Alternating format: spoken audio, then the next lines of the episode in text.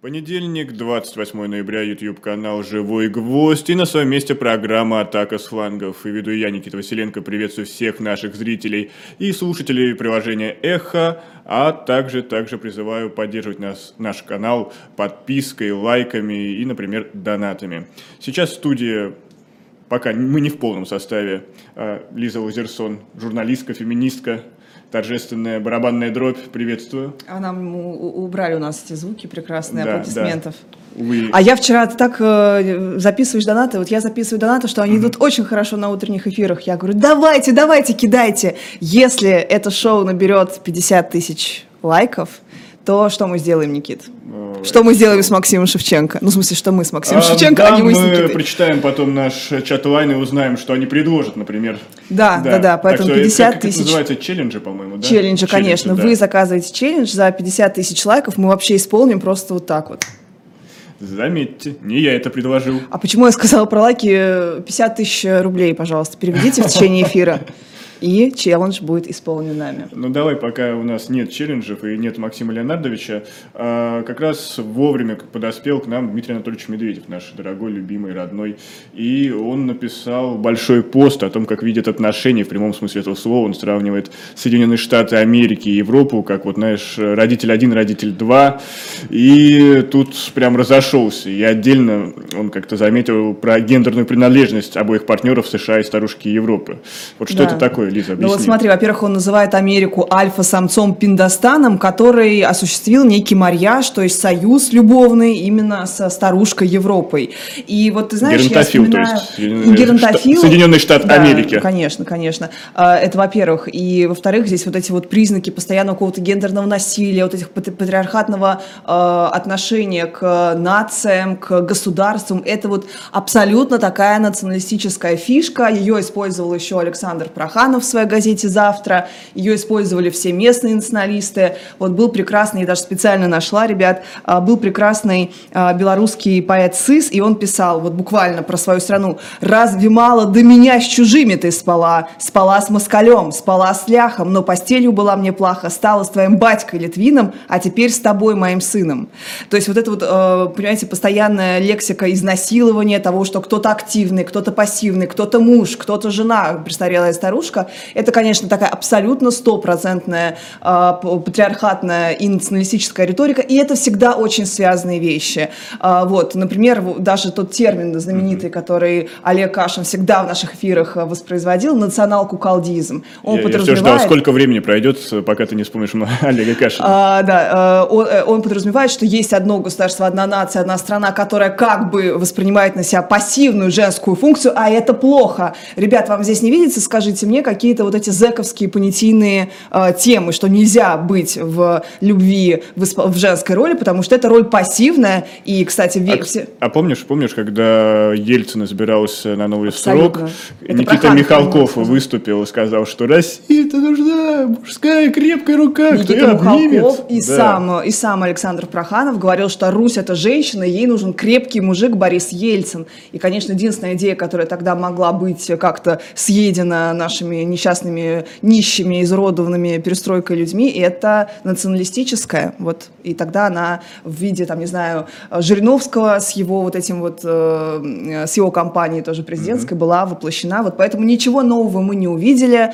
Э, Но, конечно, новое это в том, что, в том смысле, что Дмитрий Медведев э, просто, не знаю, какую же роль он исполняет. Конечно, я недавно делала, простите, э, выпуск про него записывала, и я вспоминала ту эпоху, 11-12 год, эпоху, в которой реально казалось, что перемены возможны, и самое главное, было ощущение, что назад мы никогда не, движем, не двинемся, потому что у него была большая программная статья про модернизацию, которая называлась «Россия вперед», и она предполагала, что Россия где-то позади, и больше мы не можем себе позволить ехать на этой старой тематике с войной, Великой Отечественной с Великой Победой, потому что победа это хорошо, но она была 65 пять лет назад. А за что умирали наши предки, наши те самые деды, которые воевали?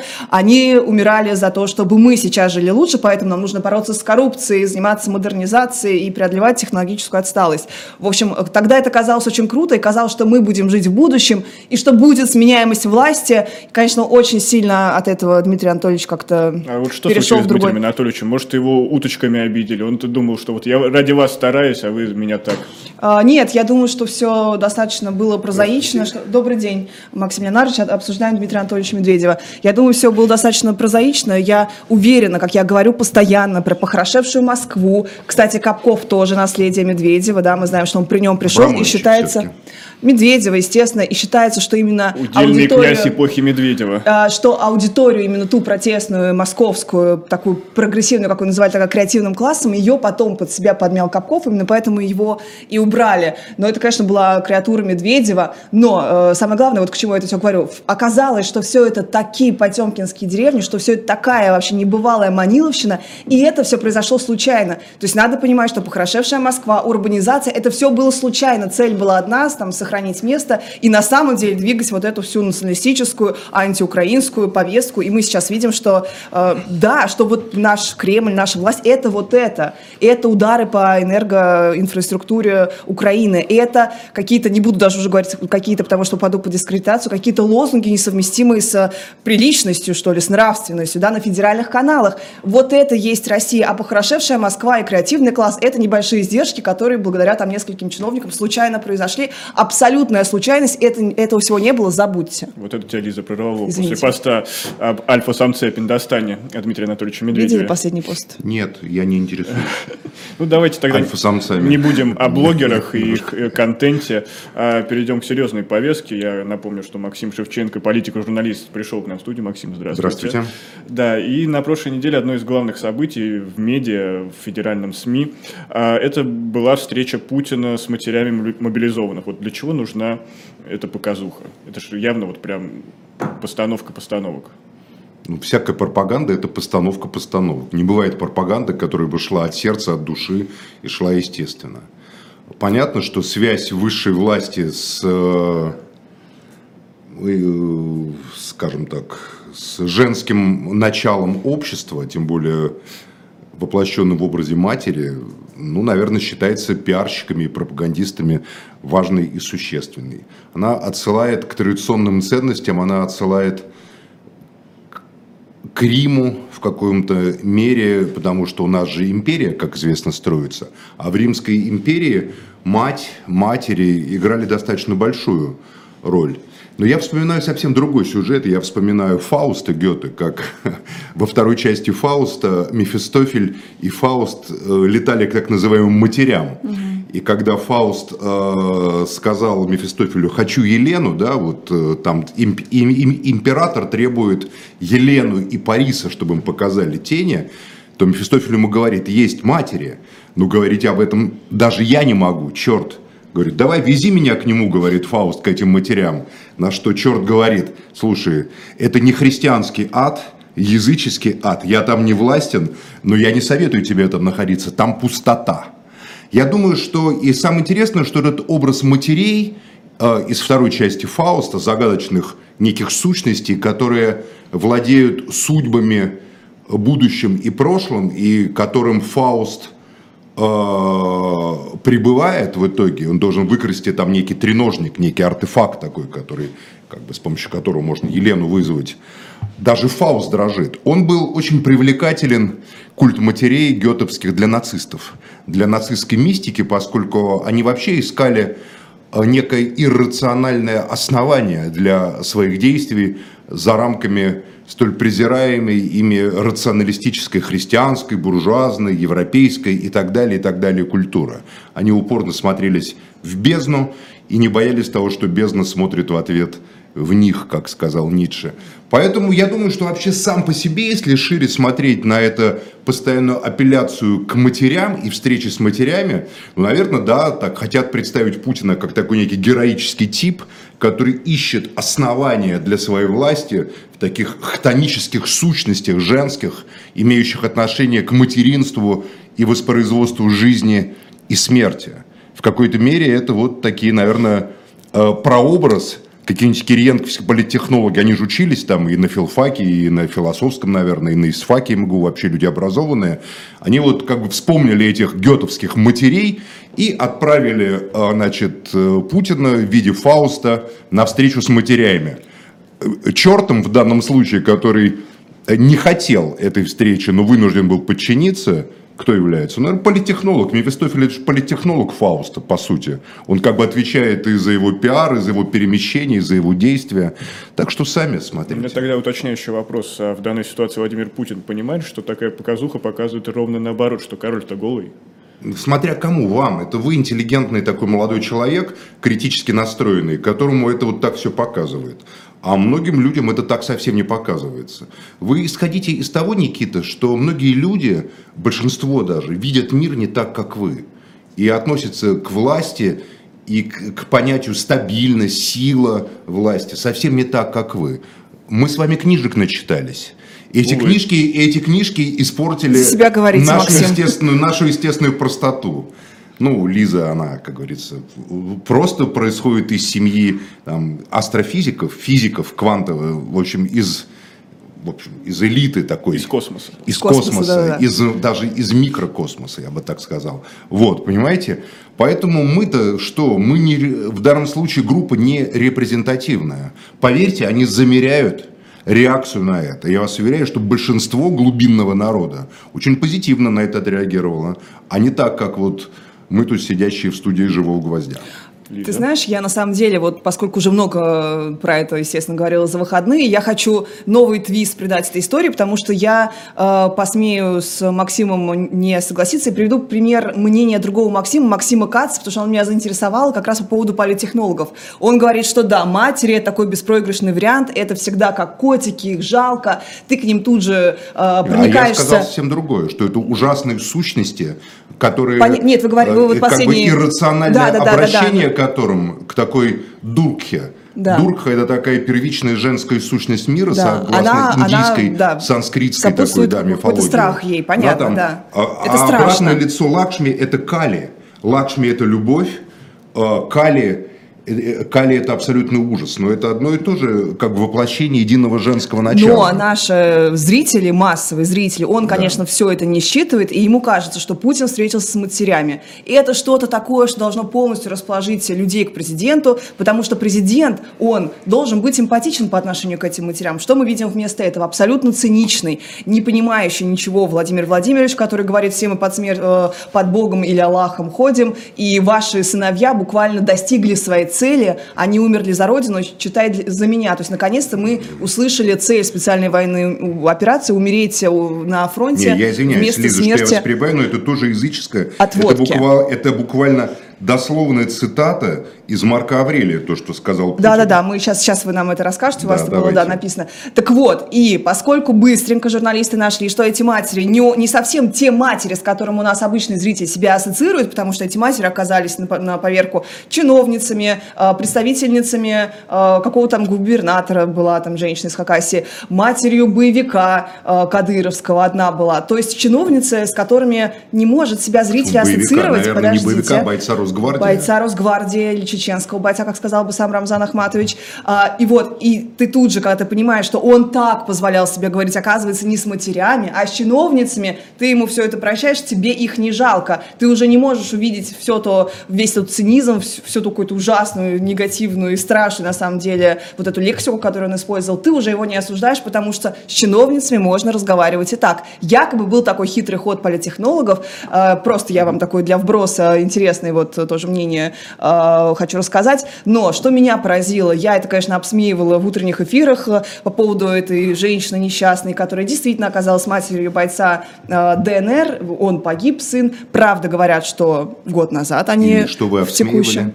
Я 2019. обсмеивала тот факт, что э, она вот, печально с слезами на глазах, мне, конечно, э, жалко ее конкретно очень, и она говорит, вот он у меня умер, вот его, значит, фотография, вот мой сын, он умер, и последними его словами было, пойдем, братва, мочить укропов. Обсмеивали-то вы что? Эта Если- фраза выглядит довольно, звучит если довольно комично. Если реально человек умер, Да, человек и, умер. и если реально речь идет о матери, Да. которая рассказывает о том, как был убит год как назад был ее убит. сын. Э, И, видимо, на надгробии нужно написать, пойдем, братва, А мочить что такое? укропов». Опять-таки возвращаемся к имперским временам. Римские легионеры вполне э, на своих надгробиях заказывали целые эпитафии, в которых рассказывалось, как они там мочили Укропов? даков, галлов, ну, Тем тогдашних не менее, укропов, тем, не- понимаете? тем не менее, Там, Максим, давайте не, не будем знаю, делать там, вид, что это абсолютно нормальная киморов.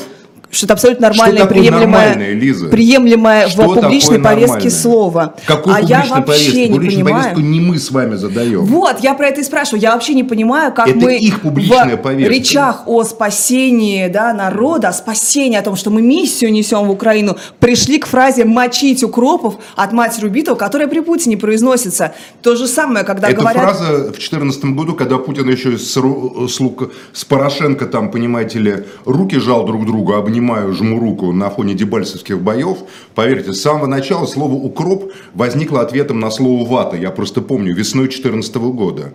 Этих стали называть ватами и колорадом, колорадами, значит, сторонников ДНР и ЛНР, они в ответ э, укропами стали называть.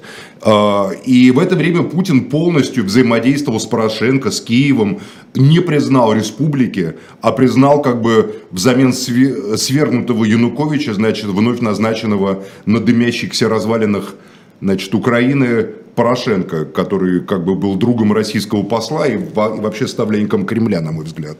Поэтому слово «укроп» придумано было тогда, в 2014 году возникло, как и слово «колорад». Да. Как и слово, знаете, Ну, про у вас- Одессу говорят, «колорадо горели».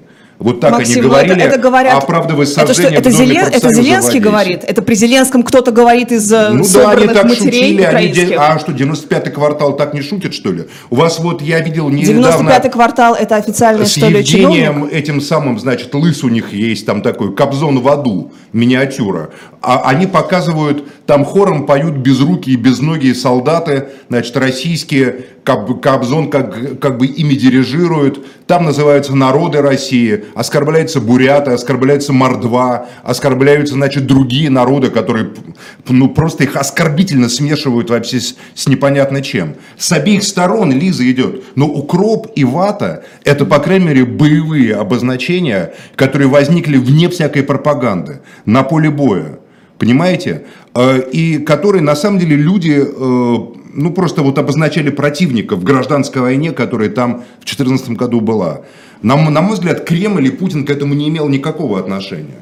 Да. Поэтому, ну что, люди Вы- имеют вы- право, да, ее сын, если он оттуда с Донецка родом, это московский, наверное, парень, ему неприлично говорить укроп. А, а если человек с Донецка, он в 2014 году сделал такой выбор, ну, наверное, он так может говорить. А почему? Что вам, что вам тут смешного показалось в этом? Мне сейчас кажется это не смешным, Максим, мне это кажется а глубоко почему вы говорите, я, возмутительным. я смеялась над этим все утро, Я, или как я, вы там я, сказали? я смея, мы действительно, мы это, это был смешной такой эпизод. Что смешного, когда Максим, мать сме- рассказывает о своем погибшем сыне? Да, у что которого тут на надгробии напишут э, э, фразу, которая могла бы принадлежать, не буду говорить кому, потому что это Римскому считается дискредитацией. Ну, допустим. Я мочил галлов. Э, римскому- Я мочил галлов, там какой-нибудь Да не галлов он мочил, не галлов, а жидов. Я мочил жидов, Нет, например. укропов в данном случае Нет, ну, если. Рим, мы говорим, Тит, Ну, наверное, те римляне, которые подавляли, наверное, Ну те римляне, которые подавляли восстание. Бар-Кохбы в 132-134 году нашей эры. Мочи жидов, спасай. Рим.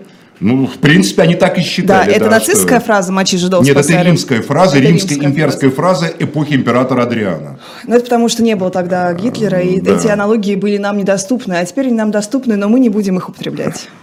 Смотри пункт не один. употребляем, Лиза, это вы употребляете. Что ты, вы, что Это вы нас показываете рукой? постоянно, вы нас постоянно втягиваете в какой-то бред антисемитизма, понимаете? Я Ладно, просто конечно, в ужасе, в шоке от этого. Ну, я, я те сравнения Я просто говорю, Лиза, что я не надо смеяться, не надо смеяться над погибшими, ни над украинцами, ни над ДНРовцами, ни над их матерями. Это как бы юдоль скорби, э, которая э, может нас взывать к нам, к объяснению, да, какому-то психологическому, но, но точно не к улыбкам. Ничего смешного в матери, а оплакивающей своего сына, нету. И Ну, судить в, ее... этой, в этой эстетике И судить ее рационально, только мне одно кажется, сплошное, не стоит. э, только одно сплошное смешное, потому что все это нелепое, неловкое, как бы сейчас сказали, кринжовое, стыдное зрелище, оно, конечно, вызывало только улыбки э, от вот этой вот неловкости, то, что называется словом испанский стыд. Простите, Максим. Да, а меня не укроп это вызывает улыбки рассказ матери о своем погибшем сыне. Кто бы это ни был, украинец, русский, палестинец или Хорошо, если бы, если бы она сказала Хачей. Хачей, у меня Я Хачиков сын убира- убивал, на чеченской войне убивал Хачей мой сын. Не У вас совсем бы- одно и то же. Не совсем одно и Донецкий, то же, Донецкий прекрасно. сленг, я вам говорю, с той стороны называют ватой или колорадами, с этой укропами. Что-то А с той стороны подсказывает, назов- что это будет первый эфир, который нас забанят после дизлайков и страйков за столько использований а, разной не знаю, скажем- так, националистической лексики. А, Кстати, пока мы... Да, Максим, вы хотели В ней нет ничего националистической. Максим, националистической. а, нет, Укропы это не абсолютно украинцы согласен. на Донбассе имеется в виду. Есть- Вот украинец, который за ДНР, может называть русского, который за Киев, укропом.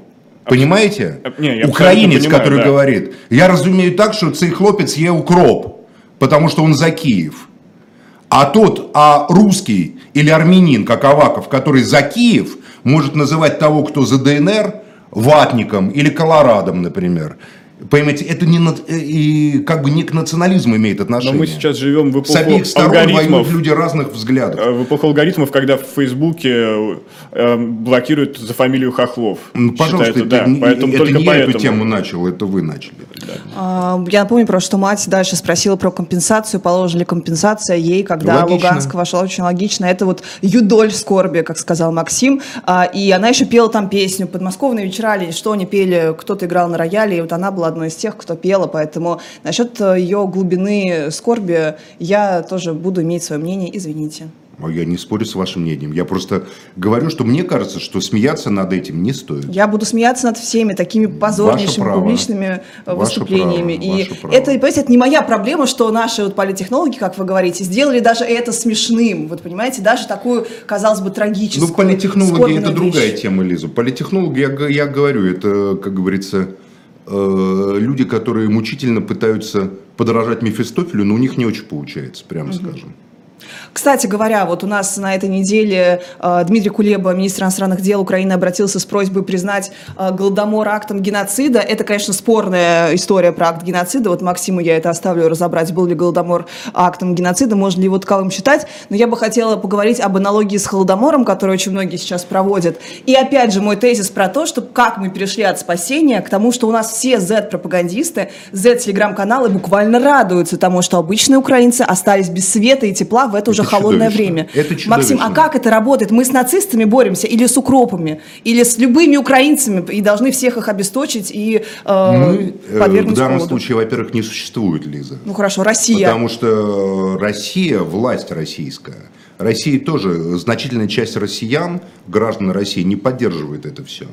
И не может э, солидаризоваться с этими радостными воплями по поводу того, что миллионы людей в некогда нам очень близкой стране э, к зиме окажутся на пороге смерти и будут умирать. Потому что в большом городе, как известно, в холод выжить гораздо труднее, чем в деревне. В деревне можно пойти дров нарубить, а тут что вырубать? Как говорится, э, деревья, что ли, на территории Киевско-Печерской лавры. Поэтому э, их моральный облик, этих пропагандистов, что мы это будем обсуждать? Что мы будем охать, как Нет, ну бабушки на скамейке? нет, не Понимаете, охать. ох, они такие. Ну, Максим, а С ними мы все будем молчать ясно. это. Люди, Да которые радуются страданию других людей, это а, не христиане, б, это э, люди, которые находятся в какой-то пустоте подвешенной, этической, но это их право. Я считаю, что это такое постмодернистское воплощение неоязычества. И культ Путина они лепят как культ языческого императора. В этом нет ничего христианского, вообще абсолютно. Недаром, как говорится, папа сказал патриарху Кириллу, что он превратился в алтарного мальчика Путина, отставлен, значит, как бы от, от этой... Ничего христианского тут нет. Чисто языческие, просто такие римские языческие схемы. А осталось только еще провести же Зеленского там или кого-то там в триумфе и задушить потом, как Виценгеторикса, понимаете, какого-нибудь э, устраивать эти триумфы. Да, это так и делают. Даже эта цитата про то, что ваш сын вот умер, понимаете, это Марк Аврелий абсолютно там, что, который говорит, что не так страшна смерть, сколько страшно прожить жизнь, не зная зачем, понимаете, фактически. Стоика – это стои, стоическая философия, дохристианская. Поэтому, да, они отсюда как бы все идут вот сюда, к этому. Ну а что, Ивана, от Ивана Ильина до эзотерического фашизма, такого, без антисемитизма, там, без вот этих всяких этих глупостей, понимаете? Просто как бы э, с этими э, вызыванием к иррациональным сущностям. Матери – это иррациональные сущности. Еще раз говорю, нацисты эту вторую часть Фауста а, просто обожали. И у них это была целый такой фундамент нацистской мистики. Они от Гёте проводили через Ницше, значит, Шопенгауэра, Ницше, Хайдегера вот к своей современности. Они говорили, что рациональное в общественном устройстве культуры буржуазной отвратительно, оно привело к деградации человека. И человек должен восстановить себя, обращаясь к иррациональным глубинам, где находятся как раз вот эти самые матери, которых даже ужаснулся Мефистофель. Поэтому и здесь они это все строят, потому что в рациональном нет опоры. Нет опоры в рациональном. Это история не христианская, это история не русская. Потому что русская, вся русская культура, русская литература пронизана милосердием и милостью. Вы не назовете ни одного писателя русского, который призывал бы к ненависти к другим.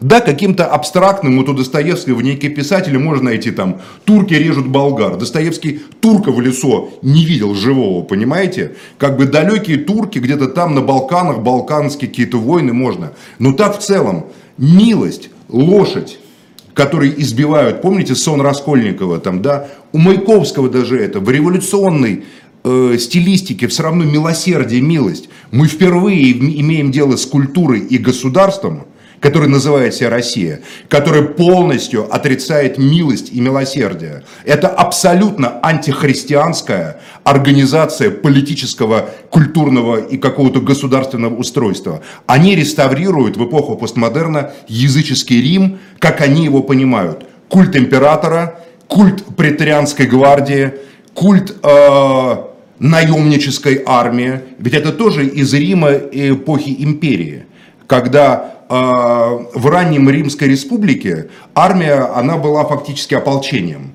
А уже при императорах это была чисто профессиональная частная военная компания, которую он сам платил. Фактически они, солдаты стали как бы эмансипированы от общества и подчинялись только принцепсу, то есть, значит, императору. Вот это они реставрируют как считая, что это является апологией власти. Поэтому я думаю, что мы, интерес, мы имеем дело с очень интересным феноменом. Угу.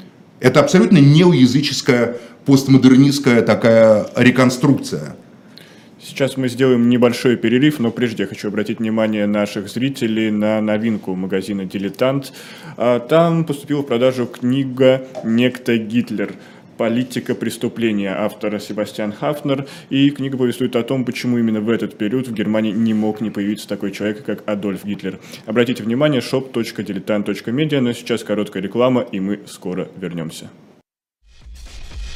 Это значительно либористичнее, чем у либористов, либеральнее, чем у либералов, коммунистичнее, чем у коммунистов. То есть я не знаю, сколько людей выехало, но я знаю, сколько они вывезли. Вообще это очень неприятно смотреть. Через 200 лет все будет то же самое, а через год может все поменяться. Это цифра, на которую не сбалансировать бюджет не удавалось, в общем, пока еще никому. В этой статье нет ничего страшного, кроме того, что это все вранье. Я понимаю, что красивая молодая девушка стесняется читать, что прямо написано в вопросе. Я даже тоже стесняюсь читать, что там написано, но я перескажу подробнее. Каждую неделю мы будем выходить в эфир 20 часов по Москве, 18 часов по Лондону. Продолжается программа «Атака с флангов». Максим Шевченко, Лиза Владерсон, Никита Василенко. И мы меняем тему всю прошлую неделю. И сейчас э, продолжаются обыски в Украинской Православной Церкви Московского Патриархата. А разные сюжеты оттуда приходят. Э, и обсуждений, которые мы можем здесь, не знаю, найти, будет достаточно много. Но у меня пока такой общий вопрос.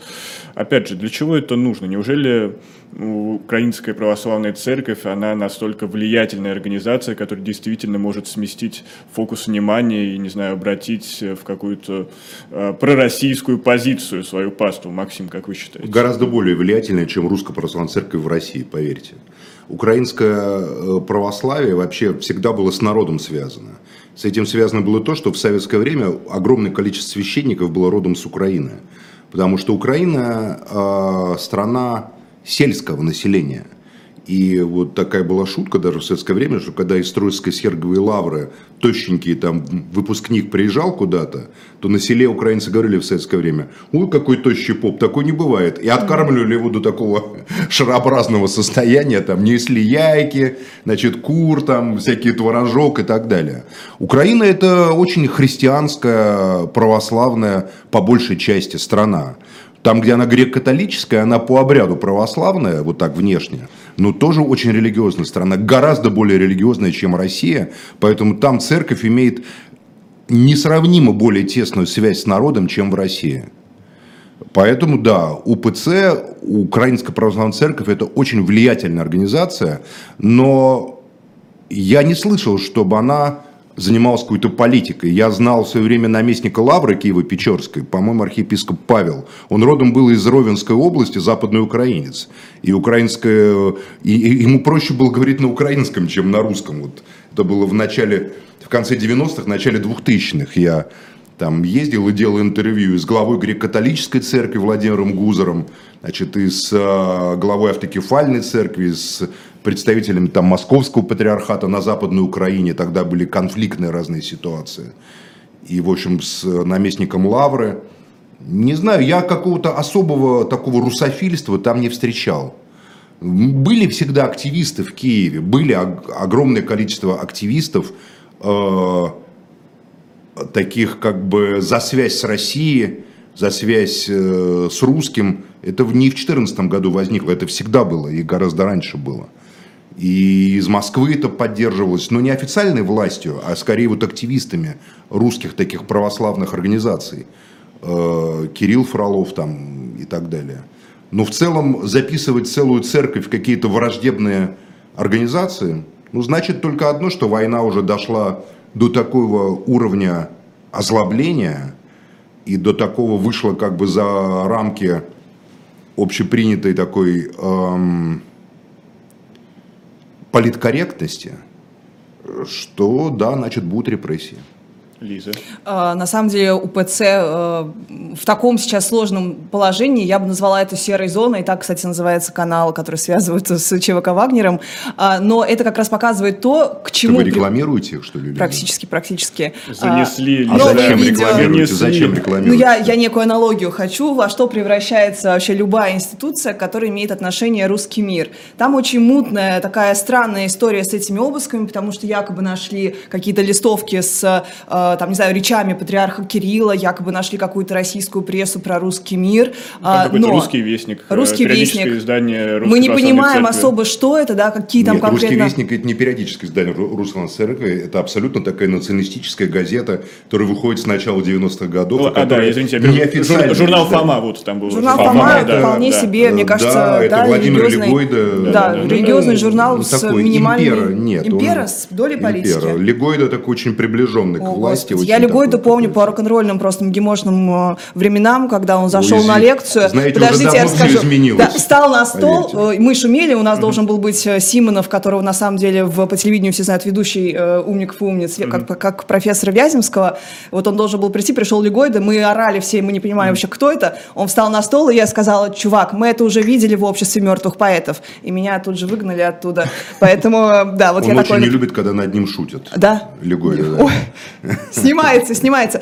А, так вот, э, что, о чем была речь? О том, что в самом начале, начале спецоперации Украинская Православная Церковь высказалась против позиции патриарха Кирилла и якобы разорвала с ними отношения, перестала упоминать в, то, в той очередности, в которой должна была. То есть, по факту, в такой полуавтокефальной была mm-hmm. зоне, хотя никакую автокефалию, конечно, получить не может, просто потому что там есть Православная Церковь Украины, которая и есть уже автокефальная церковь, церковь двух э, церквей автокефальных быть не может. И вот это странное положение, куда тоже толкнул э, русский мир, потому что, с одной стороны, она отрицает СВО, они выпустили, по-моему, даже э, целую какую-то свою, свою позицию по поводу того, что они не согласны с патриархом Кириллом, а, объявили о таком таком тоже квази-разрыве, потому что и мне вот в этой связи непонятно, каким образом литература может туда э, наша пропагандистская, да там что-то старое лежало еще со старых Вот, времен. вот, я тоже думаю, что я надеюсь, что это все не так. Э, мне очень жаль, что Украинская православная церковь, которая имела паству, как я понимаю, больше, чем православная церковь Украины, э, находится в таком положении. Но что я могу сказать? Ну, придется им как-то приспосабливаться. Вот уже 400 приходов перешли в ПЦУ, хотя как бы идентичность Украинской православной церкви была в том, что они основная церковь, а то раскольники. И вот э, этого, возможно, тоже не будет, но я все-таки надеюсь, что э, они сохранятся просто в каком-то новом э, статусе. Вот, вот и все. Не знаю, насколько... Нет, им не нужен новый статус, ну, они, потому по сути, что это уже очень имеют. древняя церковь, которая ведет свое основание от крещения князем Владимиром Киевлян, и Украинская православная церковь, она гораздо древнее, чем Русская православная церковь. Ну, сейчас Сама они себе, рассоединятся, скорее они, всего. Проблема просто в том, что мало кто понимает, вот Евгений Пыжиков, покойный историк, замечательный, наш историк, у него была такая идея, значит, эм, о том, что э, православие серой Восточной Руси, то есть финно-угорских земель, собственно, русское православие, Владимирское, Суздальское, Вологодское, значит, там Северное, Соловки, оно развивалось совсем по-иному направлению, нежели православие Украины, и что это искусственное соединение очень болезненно всегда было для э, северо-восточной Руси, для православия северо-восточной, потому что всегда влияние из Киева, из Украины приводило к огромным драматическим последствиям, потому что это две разные церкви, они православные по сути, но с разной ментальностью. Там всегда была более такая, как бы, э, склонная к диалогу с католицизмом, с Западом на Украине, Ну, церковь по и так далее. причинам, И да. поэтому, в частности, раскол э, 18 века многие вообще описывали как влияние э, попов украинских, которые были в изобилии вокруг Алексея Михайловича, которых он считал культурными, цивилизованными, которых он набирал, особенно после оккупации, после значит, присоединения э, левобережной Украины к Московскому царству, после удачной войны с Польшей, значит, после Андрусовского мира, огромное количество украинских было попов, которые, собственно, стали опорой Никонианской церкви.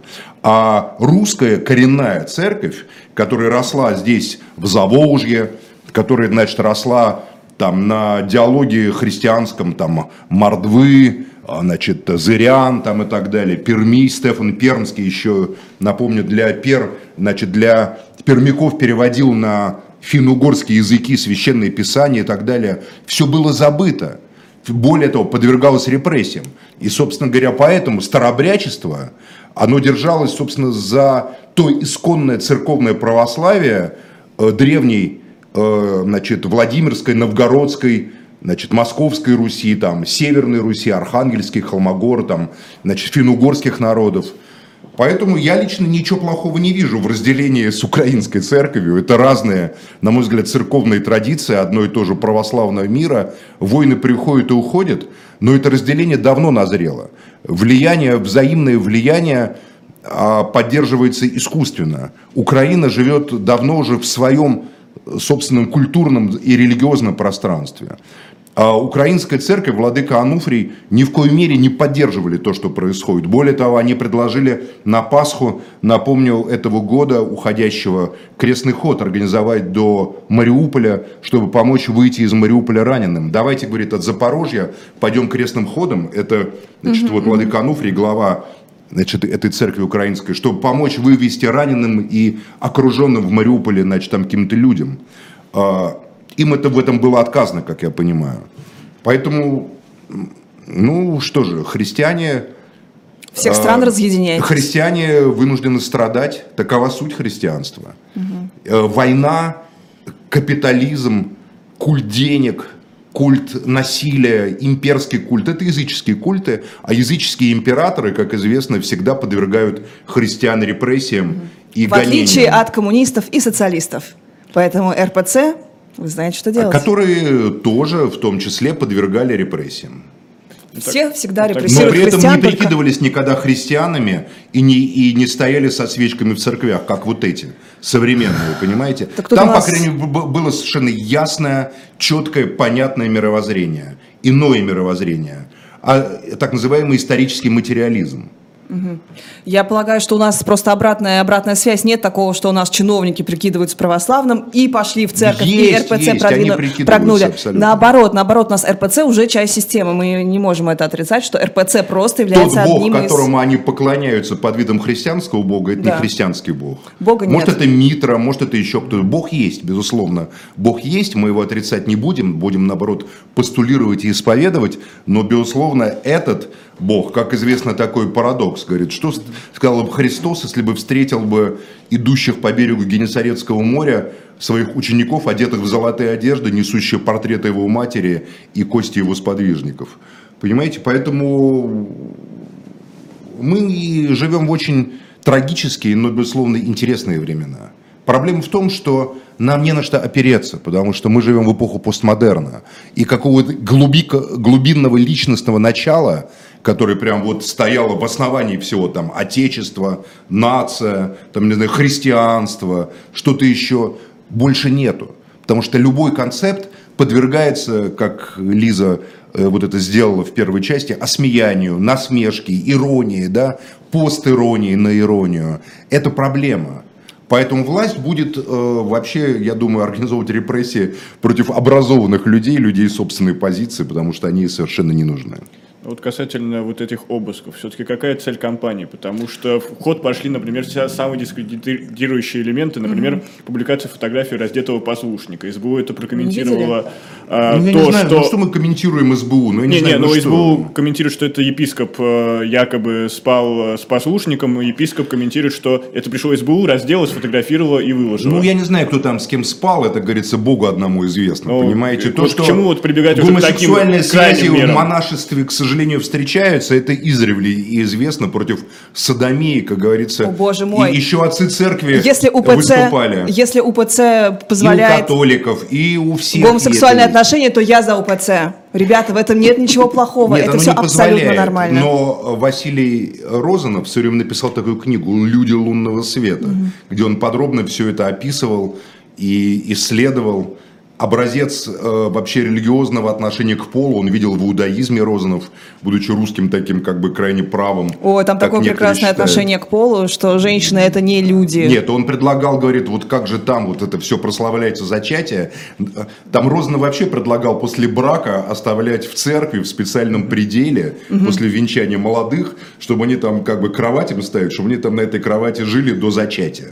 А когда уже она понесет, очевидно, до первых месячных, которые не состоятся. Можно из церкви Потому что я 11, извините. Можно из церкви вынести. Ну, в общем, читайте Розного, пересказывать не буду, его гораздо интереснее читать. «Люди лунного света» такая очень интересная работа про монашество христианское, где он как раз разбирал на уровне конца 19 века понятие о психологии, значит, гомосексуальные аспекты мужского и женского в монашестве и в православном в частности. Ну, кстати, По... вот еще одно различие с Римской, с Римской империей. Максим, Все вот вы есть. сравнивали с Римской империей, да, что есть аналогии, но Римская империя была гораздо более толерантна и в плане отношений к религиям, и в плане ну, гомосексуальных ну, отношений. Христиан распинали, это не так уж. В Римской империи, знаете, вот вы не знаете, Лиза, просто в Римской империи было как на зоне. Считалось, что трахать мальчиков можно, а вот когда их трахают, это плохо. При том, что Поэтому очень богатый, там считалось в Римской считалось империи, в Римской империи нормально считалась только активная позиция, а пассивная позиция порицалась и как бы не уважалась, как на зоне. Вообще многие криминальные понятия оттуда идут. С, Рим, с Древнего ну, Рима? По крайней мере, это официально совершенно. Цезаря, допустим, против Цезаря печатали пасквили, что когда он был в плену у пиратов каких-то киликийских, кажется, он там его одевали в женскую одежду и, значит, и использовали молодого юного Цезаря как, значит, как девочку. Ну, опять что же, было, это скорее что всего, клеветой, это потому говорит... что они э, прекрасно знали, из какого он рода Юлиев, и хотели за него получить большие деньги, вряд ли они так его унижали. Но это была как бы политические противники Цезаря против него использовали. Угу. Но вообще в Риме с этим было очень, как бы совсем не так, как в фильмах Тинта Браса, поверьте.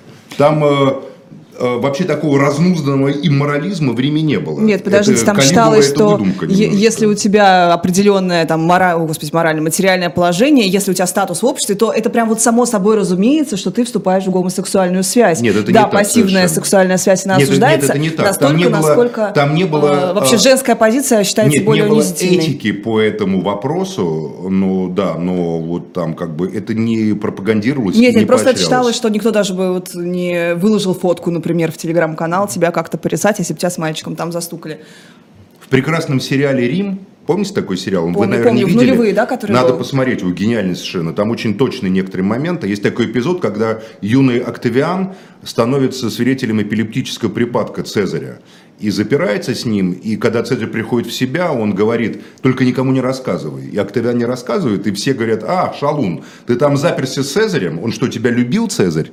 Смотри, как ты находишь путь к сердцу Цезаря. А он не мог рассказать, что у них не было гомосексуальной связи с Цезарем, что просто он был свидетелем эпилептического припадка. Это очень точное, между прочим, такое замечание о морали и этике Рима Это совсем не был такой разнузданный, понимаете, Амстердам современности, как часто представляют Рим. Там, если вы являетесь человеком э, видного как бы общественной позиции, то мораль и такая суровость даже нравов ценилась и поощрялась гораздо больше, чем разнузданность и склонность к мальчику с золотыми волосами, как у Апулея. Или не... Ну да, это у Апулея, по-моему, как раз и было. Или у Петрония в Сатириконе, не помню точно. А, у Петрония в Сатириконе мальчик с золотыми волосами, да. А давайте попробуем Они там еще сходят с ума по его заднице. Разобрать несколько тем, у нас буквально 10 минут остается. А, Лиза не может пройти мимо Чулпан Хаматовой, то, что она стала актрисой года Никто не может пройти. Она Да, такая но- но красавица почему- и такая вот, прекрасная актриса. Я бы тоже Но не Лиза считает мимо это общественно значимой Чулпан. информацией. Лиза, почему? Объясни, Ну, пожалуйста. я, сейчас буду, да, гребать от Максима, мне кажется. Потому что, Максим, если вы знаете, ей дали премию актрисы года в Латвии. Я не а, знаю, но я теперь... Я вот вы теперь знаете, и Так. это немножко раскололо медийное пространство латвийское. Иммиграция. Ну, иммиграции в том числе, потому что, во-первых, с одной стороны, э, латыши, латвийцы говорят, come on, серьезно, вы будете сейчас в такой год давать русской актрисе... Татарской э, всё-таки. Русской актрисе... Татарской. э, Русско-татарской, Русско-татарской, хорошо актрисе э, премию, и украинцы будут на это смотреть, это как минимум некрасиво, это вообще никак не ложится в нашу деколониальную повестку, э, это очень странно, и вот эту логику я, конечно, не поддерживаю, но с другой стороны, я не понимаю, почему журналист Илья Азар не может сесть на самолет, его разворачивают, потому что у него не такая виза, хотя она такая, там просто была ошибка, это все на усмотрение человека, который проверял, почему э, сотрудника штаба Навального разворачивают на границе, буквально возвращая его в Мордор, где он может присесть, а люди привилегированные имеют возможность продолжать свою карьерную деятельность, даже если они глубоко повязаны с режимом, даже если это, не знаю, Альфред Кох, который разгонял э, НТВ, э, или, ну ладно, Марат Гейман, я не буду приводить пример, все-таки фонд эффективной политики, он не настолько, мне кажется, на... фонд эффективной Марат политики. не работал в фонде, это Павловский фонд. Но он, они, они, они вместе организовывали этот Рядом фонд. он был, да. А, и э, да, и, ну, и он работал тоже на компаниях Владимира Владимировича. Такие вот они были политтехнологи. А, Павловскому, Партия кстати, Родина создавал Марат Гельман. Въезд запрещен э, в Украину, свое я напомню. А, так вот, и у меня просто разговор про последовательность. А, обычно люди говорят, э, вот когда я вспоминаю вот эти вот ролики, как Чулпан Хаматова сидела и топила за Путина в самый ужасный электоральный период в 2012 году, когда это было просто предательство огромных народных масс, огромного протестного движения, и она говорила, цитата, «Северная Корея – это лучше, чем революция. Я лучше предпочту жить в Северной Корее, чем э, претерпевать революцию в России, потому что это страшнее». А теперь Северная Корея практически наступила, Чулпан Хаматова получает премию в Латвии, а мы с вами здесь, друзья. Я просто про логику вот этих привилегий и двойные стандарты э, Латвии и стран Балтии, которые очень часто, э, не знаю, запрещают въезд э, по национальному признаку фактически, да, а при этом привилегированные люди могут эти То есть запреты Илья Зару как обойти. еврею запретили въезд, что ли? Как, как российскому гражданину. Как бывшему Максим. депутату Хамовников. Там э, его до трусов не раздевали и обрезания не проверяли. И тем не менее, всем, кто пишет, зато она спасала детей, я просто предлагаю задуматься о том, что ваш аргумент – это аргумент, наоборот, в, в пользу моей позиции, потому что вы вообще задумывались, почему у нас одно или там несколько больших НКО, которые имеют возможность работать там с детьми, с хосписами. Почему? Потому что Путин целенаправленно убивал эти НКО. Может быть, если бы не было бы Путина, у нас их было гораздо больше, гораздо больше было бы фондов, которые помогали бы детям в том Как числе. пилить? Пилить-то тяжелее. Конечно. Больше, больше Но сначала были, пилить. сначала было за- а, куча ограничений, потом ввели иноагентство. Я вам напомню, что это, по-моему, чуть ли не с 2012 года и было введено. Сначала такие общественно полезные движения начали запрещать, как голос. Насилию нет. Кстати, НКО, который получил статус иноагента, и у них просто доходы упали в разы. Как вы думаете, вас, вам как бы вот э, женщин, которые м, терпят домашнее насилие, их менее жалко? Вот, все, Я, это вся моя э, э, в целом да, как бы речь. с политическим пафосом Лизы согласен. Я не согласен просто с самой сутью претензий к Чулпан Хаматовой. К ней претензии... К актерам э, претензии прять бессмысленно. Актеры это глиняные куклы которых в процессе, я не знаю, как там было раньше, когда там Книпер играла, или там Хлопков, или даже вот Смоктуновский, э, который видел там войну, был в плену. Современная технология актерского ремесла, она делает все, чтобы актер был как просто воск в руках там режиссера или еще кого-то, заказчика. И, в принципе, актеру все равно. Вчера он играет там партийного работника, э, сегодня он играет белогвардейского офицера с такой же степенью достоверности.